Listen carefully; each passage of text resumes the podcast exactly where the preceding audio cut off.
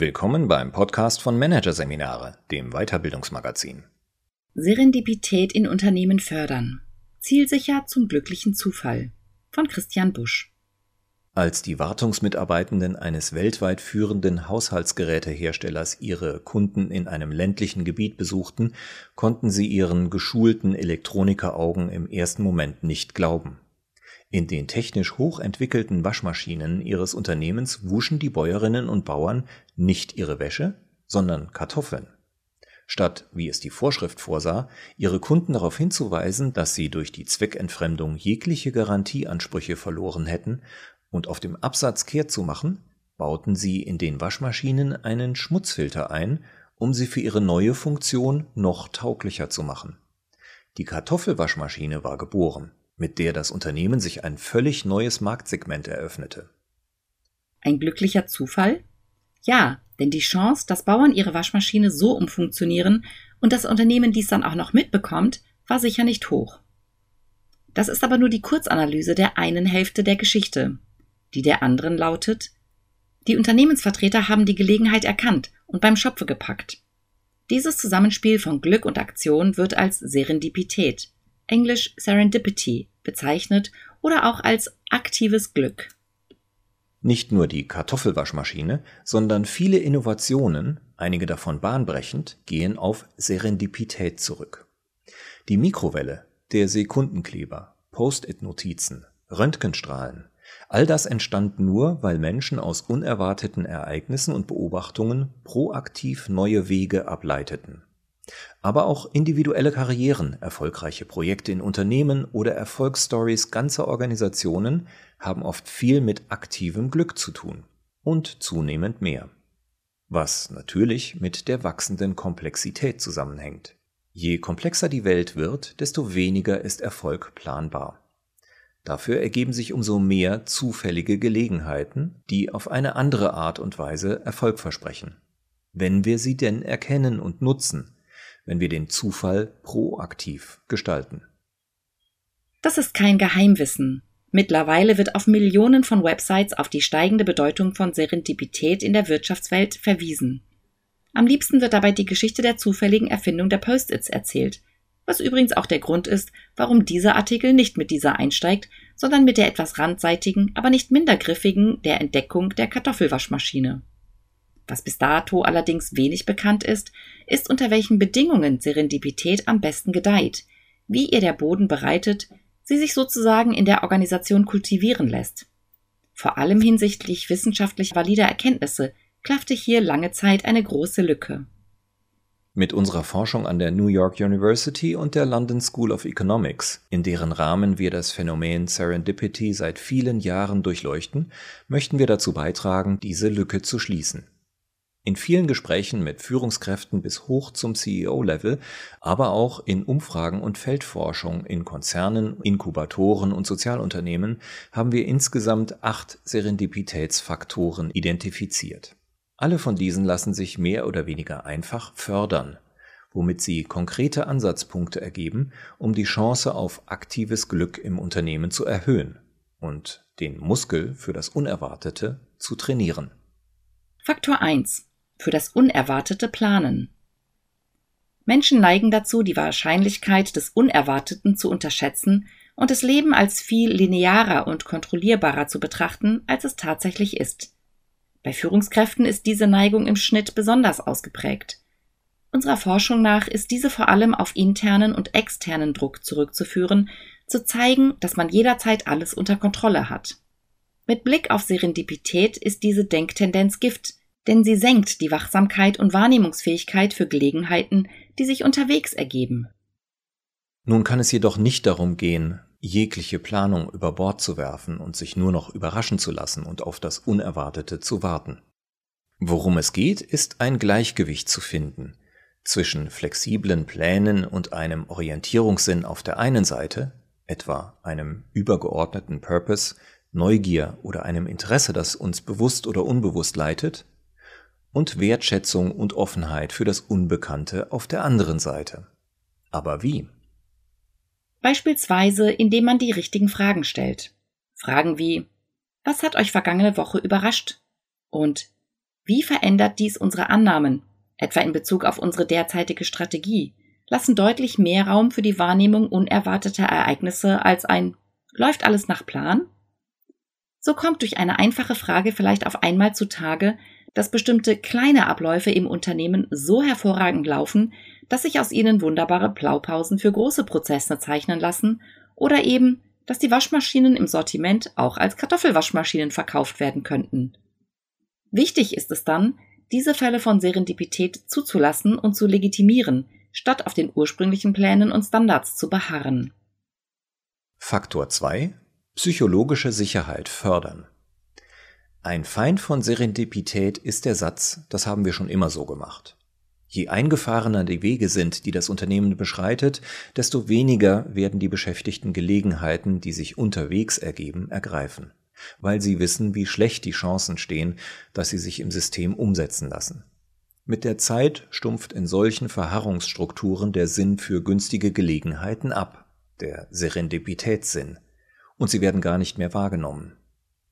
Ein Freund von Serendipität ist die gegenteilige Kultur, eine, in der das Bestehende immer wieder gechallenged, in der versucht und ausprobiert wird.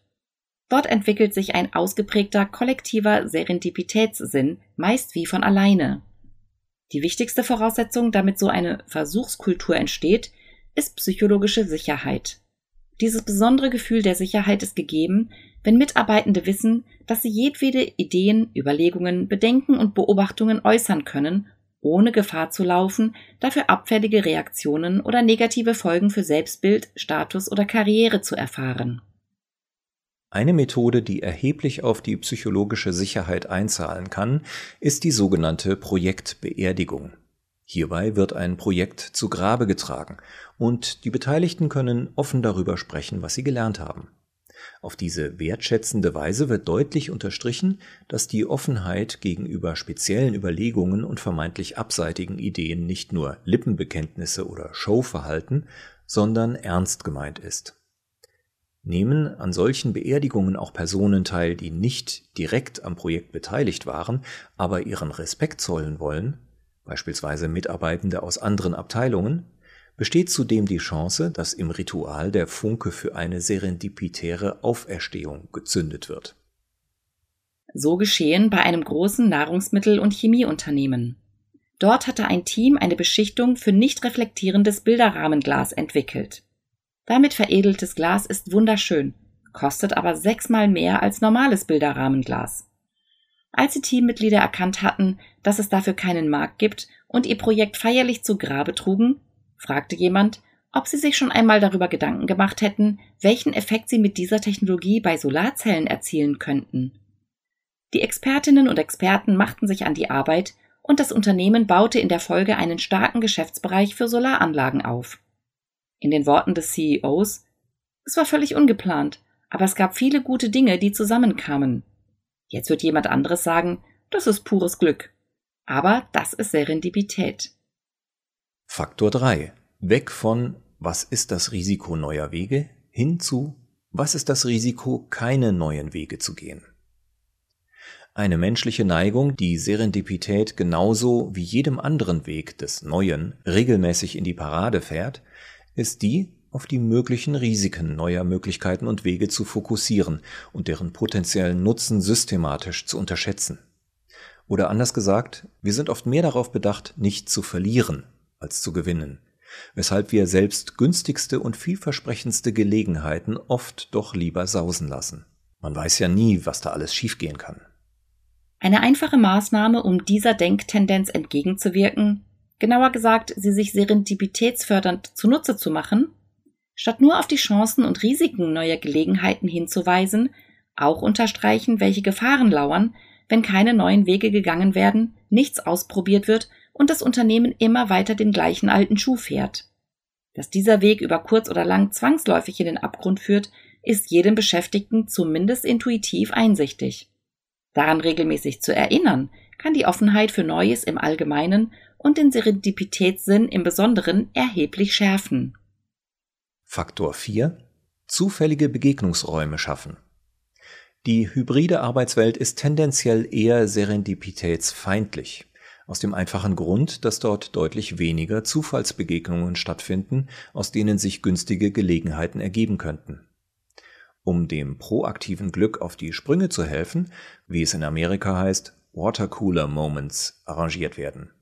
Manche Unternehmen haben dazu virtuelle oder teils auch physische Zufallscafés eingeführt, in denen nach dem Zufallsprinzip Personen aus dem gesamten Unternehmen auf einen Kaffee zusammengebracht werden. Wenn dabei den Teilnehmenden inspirierende Fragen an die Hand gegeben werden, erhöht sich die Chance, dass aus den initiierten Zufallsbegegnungen Serendipitätsmomente werden, noch einmal deutlich. Etwa Vor welcher Herausforderung stehst du gerade in der Organisation? Oder ganz allgemein und knapp, aber mit Blick auf die Entstehung neuer, ganz anderer Wege und Chancen oft wunderbar wirksam. Wie kann ich helfen? Faktor 5. Kommunikative Haken bieten.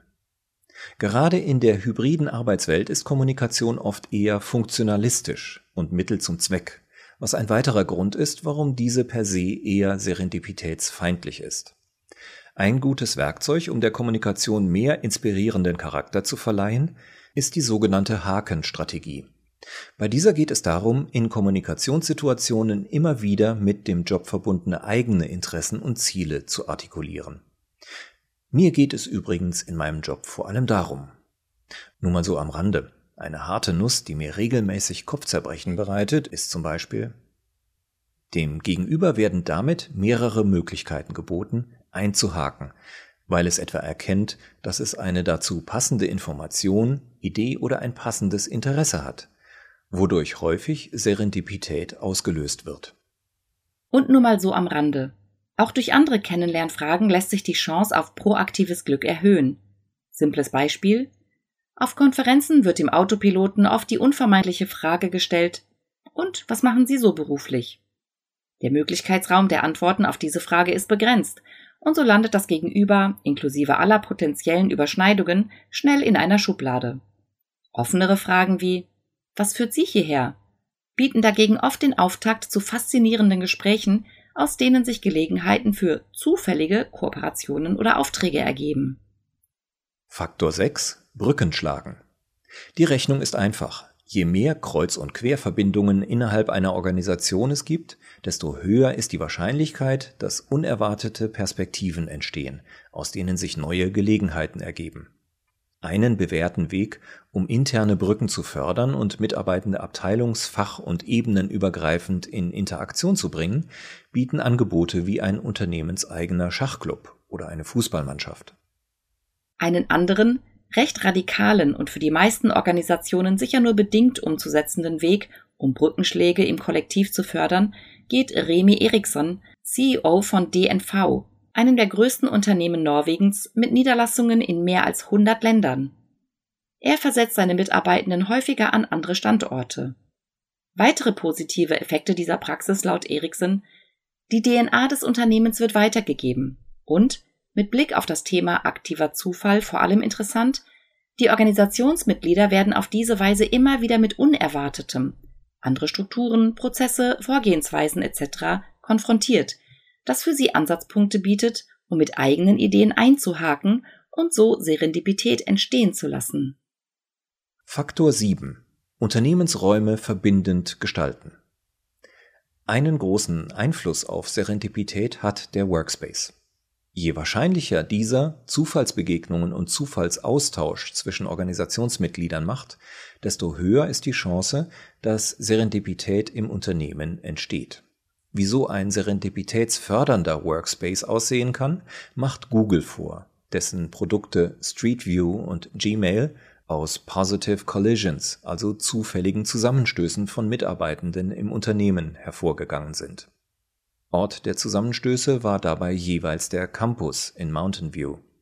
Die Gebäude dort ähneln gebogenen Rechtecken, in denen die Mitarbeitenden innerhalb des Komplexes nicht weiter als drei Gehminuten voneinander entfernt sind. Dachterrassencafés als Begegnungsstätten ergänzen das Design, indem sie strukturellen Lücken zwischen den Teams als Orte des zufälligen Austausches schließen.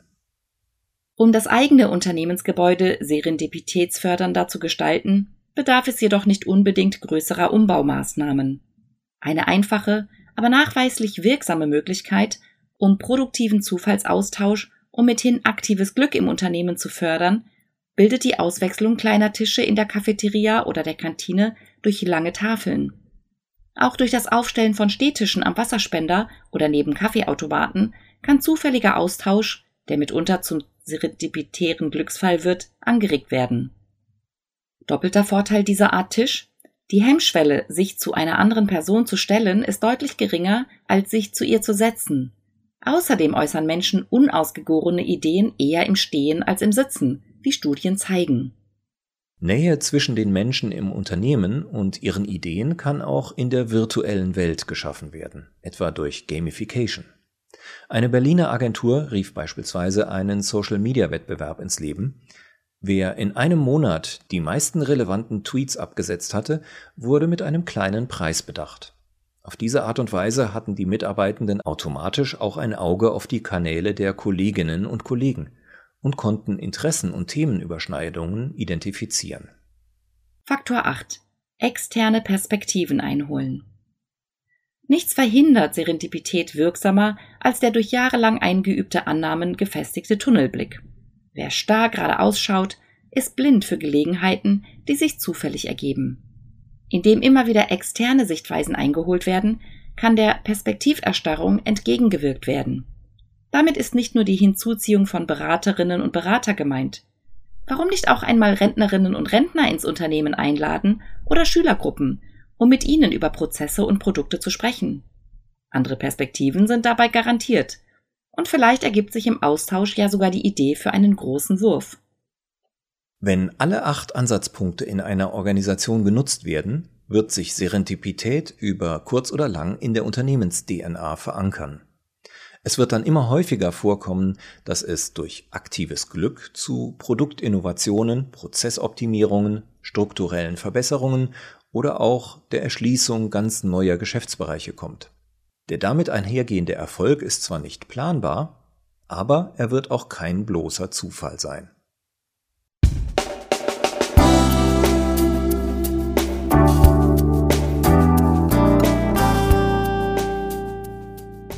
Sie hörten den Artikel Serendipität im Unternehmen fördern.